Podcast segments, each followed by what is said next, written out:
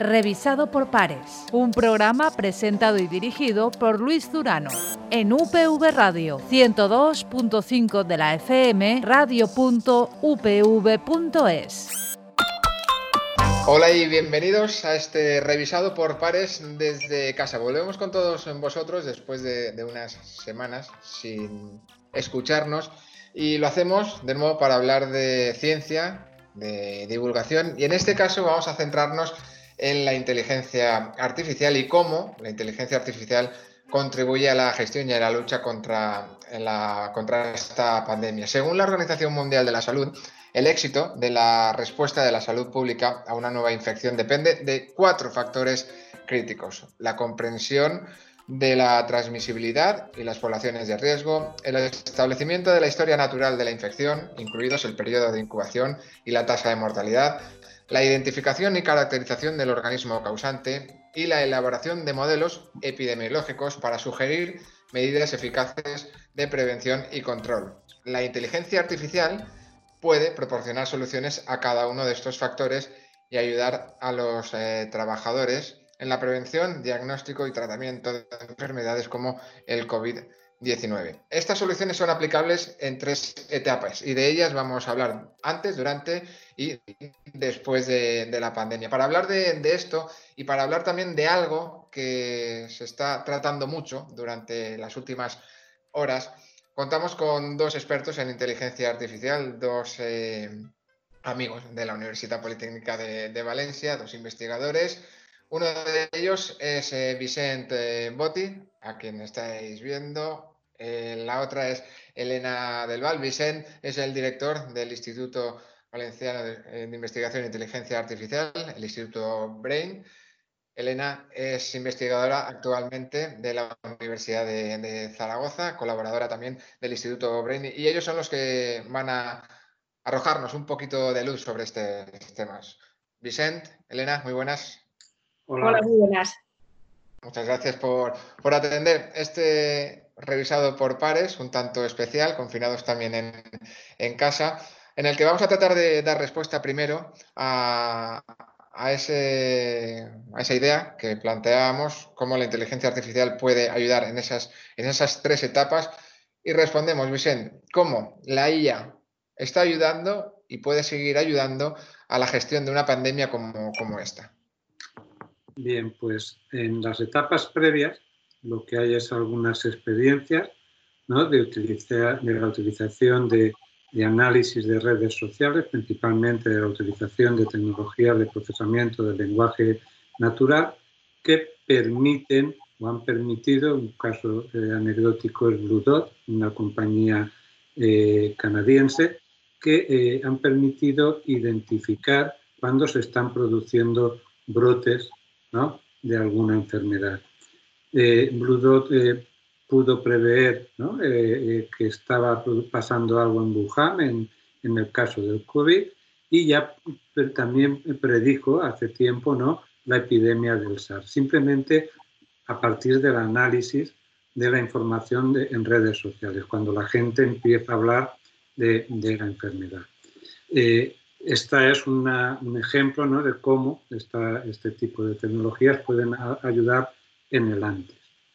En el después, pues principalmente eh, es la parte de ciencia de datos, ¿no? toda la parte de Big Data, ¿no? de, Machine Learning, de Analytics, que puede ayudar a, analizar todos los datos ¿no? que se hayan producido, si estos están disponibles, para identificar ¿sí? Eh, dónde nos hemos equivocado, dónde hemos acertado, poder eh, descubrir nuevos modelos de transmisión, ayudar a los epidemiólogos en sus modelos, donde hay una parte matemática, pero donde, por ejemplo, la parte de, razonamiento profundo de Deep Learning puede, con datos adecuados, eh, ayudar.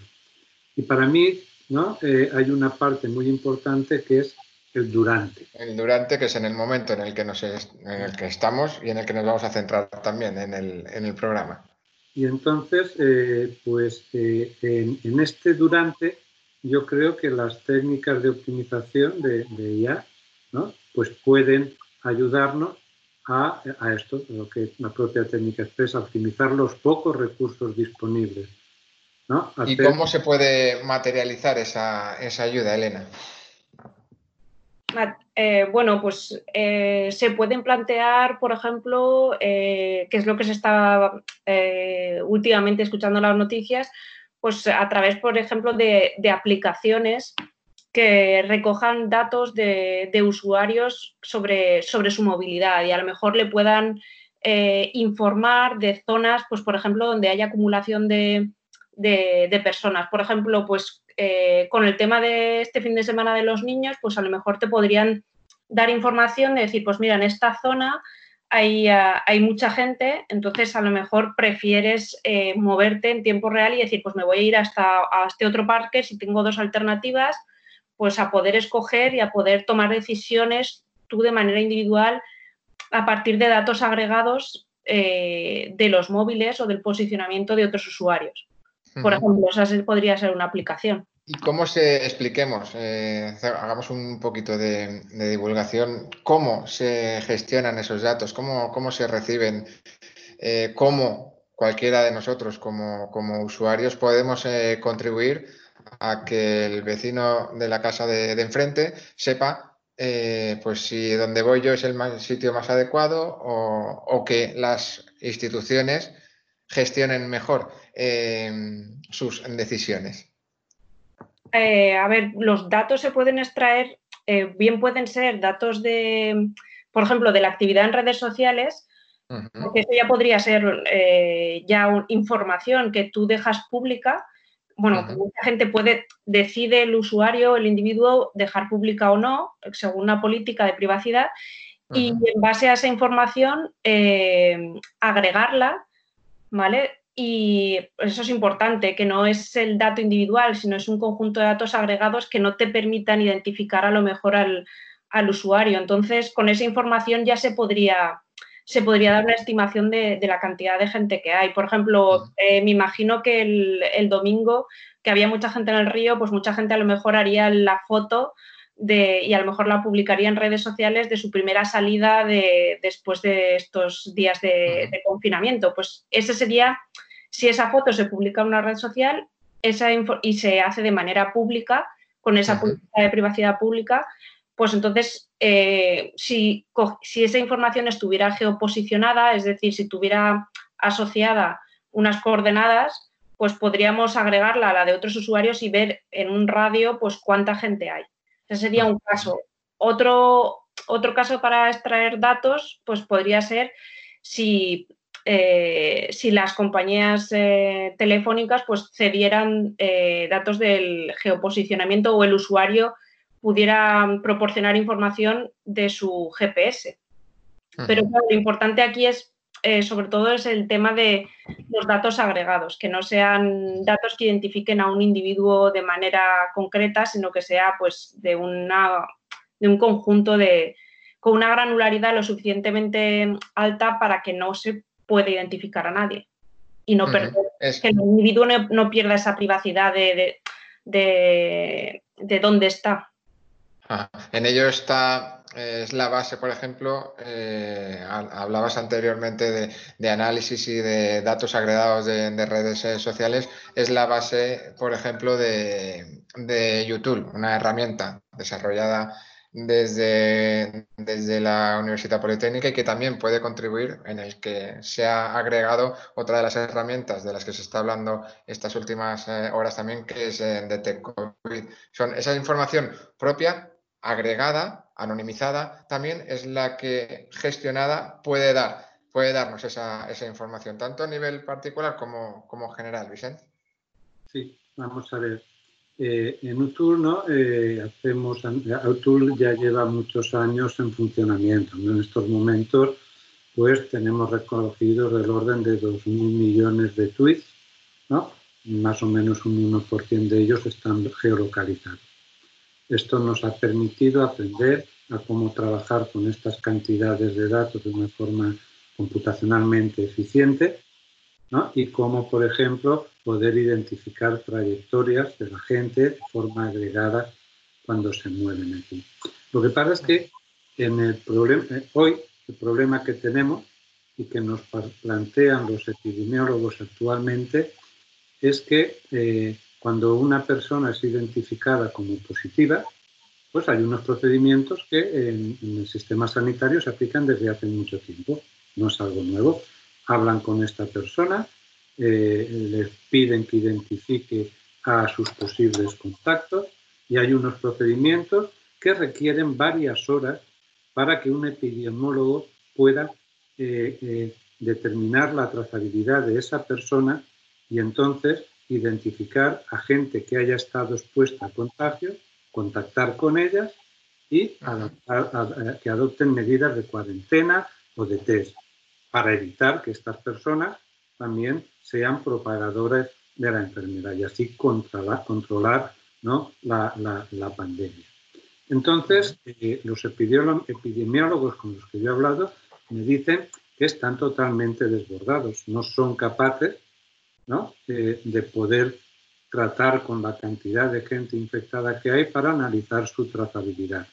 Que cualquier herramienta automática que les ayudase en estos procesos, pues sería muy valiosa para ellos, la agradecerían mucho es, que necesitan ayuda, está, está claro que necesitan ayuda de estos sistemas automáticos que, para, para, el análisis de, la, de esa trazabilidad. Sí, estos son palabras de epidemiólogos, ¿no? donde se ah. ven totalmente desbordados. Además, aparte de esta ayuda que necesitan ¿no? para poder tratar esta información, hay muchos casos que quedan fuera del alcance de la identificación de la persona enferma por distintas razones, porque ha viajado en transporte público y no puede identificar a las personas que han estado cerca de él, porque en el trabajo identifica a personas, a, a, compañeros que trabajan normalmente cerca de él, pero a lo mejor durante el periodo que está infectado y era transmisor, ha contactado con otros compañeros en el ascensor, en la cafetería, y esto no lo recuerda. Entonces hay olvido. Y hay casos que son incapaces de identificar. Aquí es donde las aplicaciones de trazabilidad de móviles, es decir, pues pueden ayudar a detectar, no evidentemente al 100%, pero pueden ayudar a identificar ¿no? a muchos casos de gente que haya estado expuesta a contagio por proximidad y tiempo, es decir, que han estado lo suficientemente cerca durante un intervalo de tiempo, que esto lo tienen que determinar y evaluar los epidemiólogos, que puede suponer riesgo de, contagio. Y aquí es donde nosotros hemos extendido las funcionalidades de, YouTube, una que se llama Detect COVID, para ayudar ¿no? en esta eh, detección precoz de gente, de personas en riesgo de contagio. Y mm, la pregunta del millón que todo el mundo se, plantea ante sistemas de, de este tipo, eh, ante titulares de rastrean nuestro móvil. Estos sistemas atentan o ponen en riesgo nuestra privacidad, Elena. A ver, bueno, eh, siempre que, se proporciona información, eh, lo importante es saber cómo, qué se va a hacer con esa información, cómo se va a utilizar, cuándo se va a utilizar y en función de, eso, pues que el usuario decida qué quiere que pase con, esa información. Con su información. Especialmente cuando son datos personales o datos que te puedan identificar de una manera directa eh, o indirecta. Pero se, está, eh, se está trasladando eh, ese mensaje de que, mm, ojo, que está en juego tu privacidad. Vicente, ¿cala más ese mensaje? Yo, vamos a ver, yo creo que, eh, a nivel político, ¿no? es decir, los políticos que tienen que ser los que tomen las decisiones, ¿no? que pueden utilizar la legislación eh, actual sobre, sobre ley de protección de datos, ¿no? que permite el acceso a este tipo de, de información que identifica nuestros movimientos ¿no? Eh, en un periodo de tiempo a través de nuestros móviles. Eh, esto se puede hacer legalmente, siempre y cuando garantizando la anonimidad de, de, las personas. ¿vale? De que no se puede identificar de forma fácil al menos, o que esto, que quien tenga los datos se compromete, que es la autoridad sanitaria, una autoridad correspondiente, se compromete a que estos datos no pueden permitir identificar a la gente a no ser que ellos consientan, consientan ello. Pero fijaros que para poder identificar a personas en riesgo de contacto, con, personas ya contagiadas, yo necesito información individualizada. La información agregada no, no me sirve.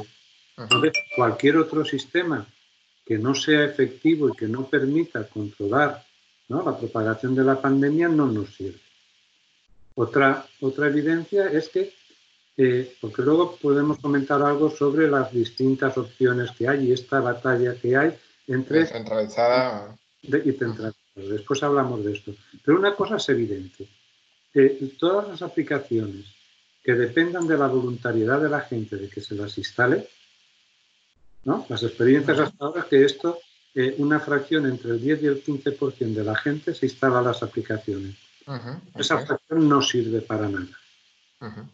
¿Vale? Entonces, esa voluntariedad eh, eh, se cuestiona. Habrá a lo mejor sociedades que cuando esto se propone se lo instala el 90% de la sociedad, pero en otras, en otras no. Y hay una evidencia, que es que tenemos... ¿Y, cómo respondes a eso, Vicente? Pues lo único que podríamos hacer es intentar conseguir ¿no? Eh, campañas de persuasión. Pero eso incluso Pero la evidencia es que hoy, con las cuatro grandes compañías telefónicas que, trabajan en España, tenemos cubierto el noventa y tantos por ciento ¿no? de la trazabilidad de los móviles, tanto en algunos casos con un grano un poco grueso para esto, pero que puede ayudar porque es por triangulización de antenas, pero en muchos casos también se tiene la información de geolocalización de los GPS de los móviles.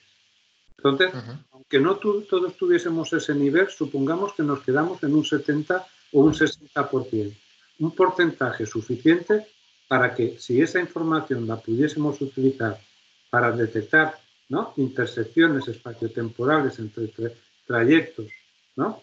que la gente ha realizado, la intersección con una persona contagiada, haría que el sistema fuese efectivo y se pudiese controlar mucho la propagación. Y esa información existe ya hoy. No hay que conseguir. Por tanto, eh, ¿quién tiene la llave, Elena? Eh, ¿La tienen las compañías eh, telefónicas? ¿La tienen las autoridades? Porque teniendo esa información, existiendo esa información, mejor dicho, más que, más que teniendo, el análisis de, esa trazabilidad a partir de, esos datos nos darían un gran diagnóstico. Sí, yo creo que tienen parte, o sea, las dos, tanto las entidades, eh, bueno, las empresas como los, eh, las autoridades, eh, tienen responsable, o sea, tienen parte en, este, en esta decisión de, de, los datos. Lo único es que se tiene que asegurar lo que comentaba Vicente, que aunque se trabaje a lo mejor a la hora de hacer el algoritmo de manera individualizada con esos datos, Luego lo que hay que hacer es proporcionar la información de manera agregada, o sea, de manera que no, que no pueda identificarse al individuo. Entonces, yo creo que son estas dos, estos dos, eh, estas dos entidades, tanto las empresas como los gobiernos, los que deberían de eh, asegurar que esos datos solo se van a utilizar con ese fin, asegurar que no se va a poder identificar a nadie. Entonces, tienen que dar como un contexto en donde se, asegure una serie de condiciones que no vulneren la privacidad de los usuarios y que solo se van a utilizar para, para ese fin concreto. y, para eso, como comentaba Vicente, hace falta una campaña de sensibilización y, dar confianza, ¿no? hacer que la gente confíe en esto. ¿Cómo? Pues, por ejemplo, el código debe ser un código público, abierto, que, que la gente pueda consultar, los expertos puedan consultar y se sepa qué hace, cómo funciona. Hay que decirle y explicarle muy bien a la gente cómo se van a utilizar sus datos, para qué fines se van a utilizar y que no se van a utilizar para nada más y que quien los utilice para cosas distintas a las que está prevista, pues serán sancionados, la ley los puede sancionar hasta con cuatro años de, de, cárcel, es decir, hay que explicar muy bien las cosas, hay que ser muy transparentes, hay que explicar los modelos, cómo los modelos que utilizamos deben ser explicables, cómo llegan a estas conclusiones. Aquí la inteligencia artificial explicable, ¿no? Pues tiene un papel muy importante en generar pues eh, estos ámbitos de confianza. Hay que crear, digamos, eh, eh, algún tipo de entidad que sea que garante también del uso de esos datos, donde no solamente tiene por qué estar las autoridades públicas, sino que pueden haber representación ciudadana también, ¿no? En esta especie de, de, grupo, no sé muy bien qué nombre darle, que controle luego el uso de, esos datos. Se pueden adoptar muchas medidas para preservar el buen uso y, y la anonimicidad de los datos. Más que agregada la información, ¿no? porque si agregada no podríamos identificar casos concretos y ser efectivos y eficientes, lo que hay que garantizar es que la información es anónima y que, y que no se puede desanonimizar. Eso depende de cómo se haya hecho el software, cómo se haya hecho el sistema. Y todo eso tiene que ser muy explicable, tiene que ser auditable. Con esas cosas acabamos confiando. Pero fijaros, dejadme un, un, pequeño inciso. Ayer eh, en un programa de televisión, esto no tiene ninguna validez estadística, se les preguntó a cinco personas, ¿vale? Si estarían dispuestas a sacrificar algo de su privacidad. De su privacidad, efectivamente. Conseguir ¿no? Eh, estar alertados en caso de estar en riesgo o de ayudar a alertar a los demás. De esas cinco personas, cuatro dijeron sin dudarlo que sí, que, se hiciese ya. Y una, y una, pues dijo no, que su privacidad. Cuando nuestra privacidad, ¿no? Es decir, todos hemos firmado ya el contrato con el diablo. Hemos, nos hemos instalado más y hemos utilizado eh, eh, más y hemos dado consentimiento para que, acceda, que acceda a nuestra geolocalización. Quien más información tiene en estos momentos de la geolocalización y quien más podría ayudar, incluso más que las telefónicas, porque todo es a nivel de GPS, Google. Esa información Google la tiene hoy.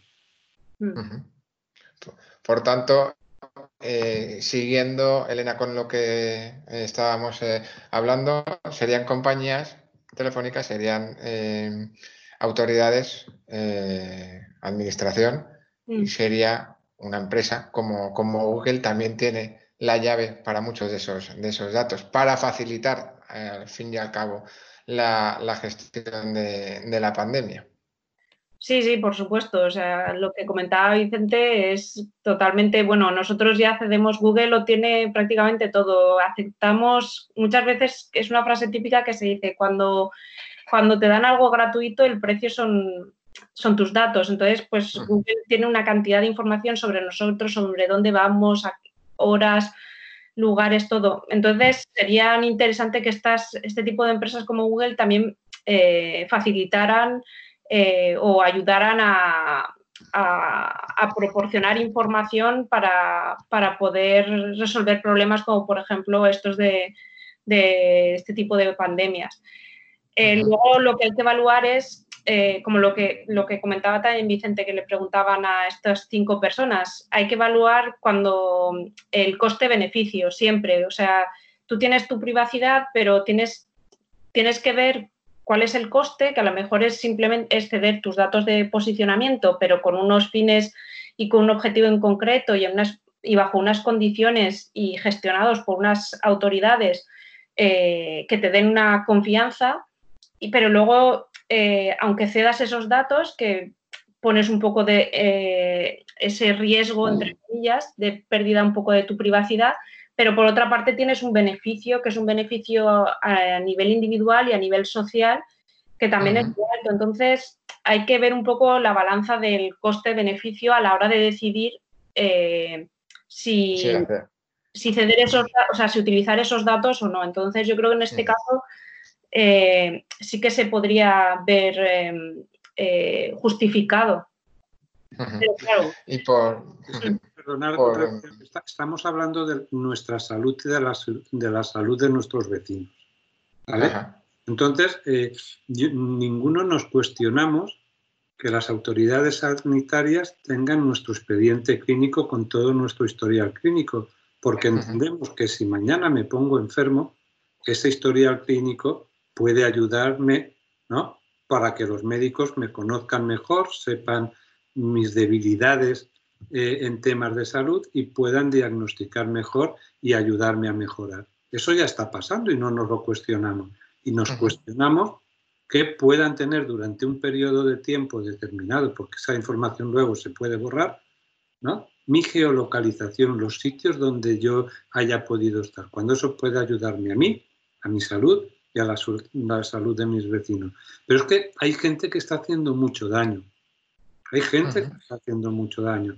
Porque cuando sale una noticia ¿no? del 28 de marzo, una noticia de, BOE, ¿no? donde se dice que la Secretaría de Estado ¿no? de Digitalización e Inteligencia Artificial permite la geolocalización de algunos móviles o no sé qué, cuando estaban hablando de información eh, agregada, aparecen gente diciendo que a partir de ahí se está eh, monitorizando nuestras conversaciones de WhatsApp, se está monitorizando nuestras conversaciones de móviles, se está haciendo no sé qué, que todo esto es mentira. eso, es una alarma en gente que no está bien informada, una alarma, ¿no? Y entonces esa gente está haciendo mucho daño. Y los políticos no se atreven a tomar decisiones que, fuera, que serían efectivas actualmente para ayudar en esto.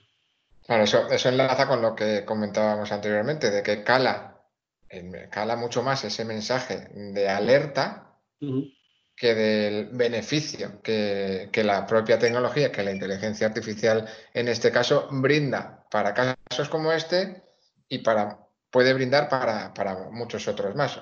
Eh, de ahí la reflexión de que hace falta más concienciación y más educación respecto a los riesgos o no riesgos de, que puedan disponer de, mis datos.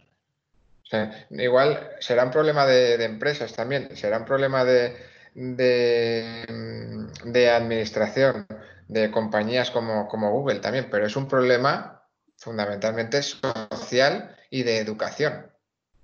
Pero fíjate que yo creo que en la sociedad digital en la que vivimos actualmente, muy pocos son los que quieren ser eremitas y estar totalmente aislados. Algunos pueden haber y es muy respetable que lo sean, pero la mayor parte de la gente, incluso no en estas situaciones tan críticas como las que estamos viviendo, estamos aceptando por los beneficios que supone, las funcionalidades que nos ofrecen muchas aplicaciones, perder parte de nuestra privacidad. ¿Por qué ahora en esta situación tan crítica donde podría ayudar tanto la geolocalización se está creando ¿no? Este, este dilema y esta, y esta discusión? Que yo creo que influye más al final, esas noticias influyen más en los políticos que en la propia sociedad, ¿eh? porque a la mayor parte de la... al final, claro, los políticos al final son quienes, eh, quienes deciden, quienes gestionan a la sociedad. Pero yo creo que, el resultado de esa encuesta, que estadísticamente no, es, no tiene ninguna claro. si la extendieses de verdad y preguntases, yo creo que el resultado sería que el 80% estarían de acuerdo o posiblemente incluso más gente. ¿Vale? Porque porque la salud es algo muy importante, ¿no? Es, es, lo de salud, dinero y amor, ¿no? Pues vamos a ir cerrando. Nos ha quedado algún temilla por ahí por tratar, que es esa dualidad de centralizado o no centralizado, pero yo creo que, las ideas eh, fundamentales las hemos, las hemos tratado y vamos a, cerrar con, otra idea que el propio Vicente y Elena nos, nos trasladaban. si no me equivoco, corregidme, la pandemia no estará bajo control hasta alcanzar una prevalencia del 70%. Por ello, es muy urgente el desarrollo de sistemas de rastreo automático como los que estamos hablando, que puedan entrar en, funcionamiento, que pueden entrar en, funcionamiento ya. Sistemas que se basen en la información ya disponible de geolocalización anónima, como habéis comentado, que sean garantes de la privacidad, cumpliendo la legislación actual de protección de datos y que estén a disposición y sean utilizados exclusivamente por los expertos de, salud de la autoridad sanitaria. Este sería el, resumen de, lo que disponemos y de lo que se puede utilizar ya. Falta la, voluntad para decir, señores, esto nos puede ayudar. La investigación, la inteligencia artificial, las herramientas las tenemos, se pueden aplicar ya. Concluimos con, vosotros, eh, Vicente, Elena. Sí, bueno, pues eh, básicamente un poco lo que has dicho. Yo creo que, tenemos que cambiar un poco también eh, la mentalidad y sobre todo en este tipo de decisiones de la gente pues piensa que va a estar controlada porque va a saber, se va a saber dónde está y, va a perder su privacidad, pero también tenemos que ser conscientes que en nuestro día a día tomamos un montón de decisiones en sistemas online o en redes sociales y estamos eh, poniendo, tomando, o sea, mm, poniendo en riesgo nuestra privacidad de una manera que no somos conscientes. Sin embargo, aquí en este caso, pues si nos dan, eh, si nos dan las garantías, eh, las personas, las, eh, quien va a gestionar esa información es una entidad que se hace responsable. y encima vamos a tener un beneficio social, mm, creo, que, creo que puede ser una buena opción bajo esas condiciones, claro, o sea, siempre bajo esas condiciones de, garantía y de confianza de, que va a ser, es, cómo se van a tratar esos datos, de transparencia y, y eso, en esas condiciones yo creo que es, que es una buena opción. Vicente.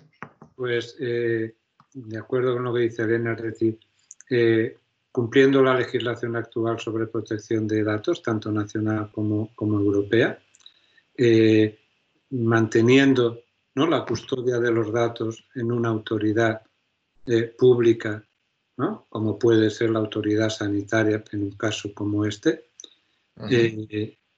yo creo que el, tema no tiene suficientes garantías para que nos sintamos seguros sobre nuestra privacidad. Siempre perdemos algo de nuestra privacidad, pero es que ya estamos haciéndolo, mucho más que lo que se plantea aquí. Entonces, existen, ¿no? nosotros tenemos algoritmos que nos han sorprendido de cómo funcionan, que teniendo la información de la geolocalización de, de los ciudadanos, somos capaces de detectar cuando una persona es, eh, eh, diagnosticada como positiva, la gente que ha estado próxima a él durante un tiempo determinado.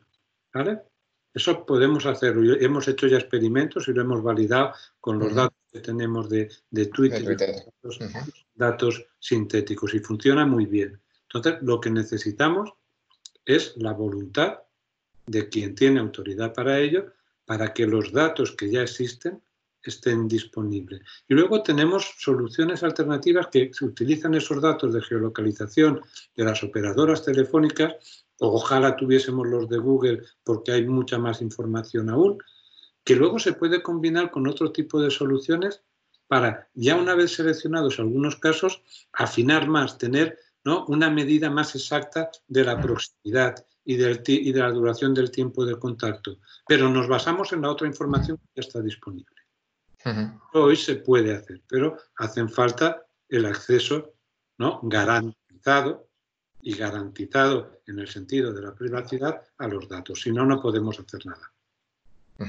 Pues eh, Vicente Botti, director del Instituto Brain de la Universidad Politécnica de Valencia, Elena, Elena del Val, investigadora de la Universidad de, Zaragoza y colaboradora de, la UPV también. Muchas gracias por haber compartido con, nosotros este revisado por pares desde, desde casa y seguro que volvemos a hablar del rastreo de, nuestros eh, móviles y de cómo evoluciona esta pandemia y de, su gestión. Gracias a los dos.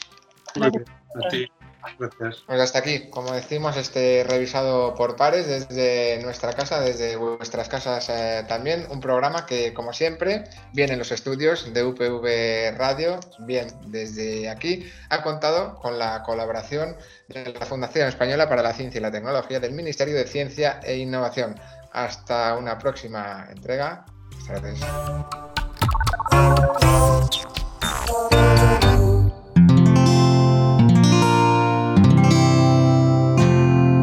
Puedes escuchar más capítulos de este podcast y de todos los que pertenecen a la comunidad Cuonda en cuonda.com.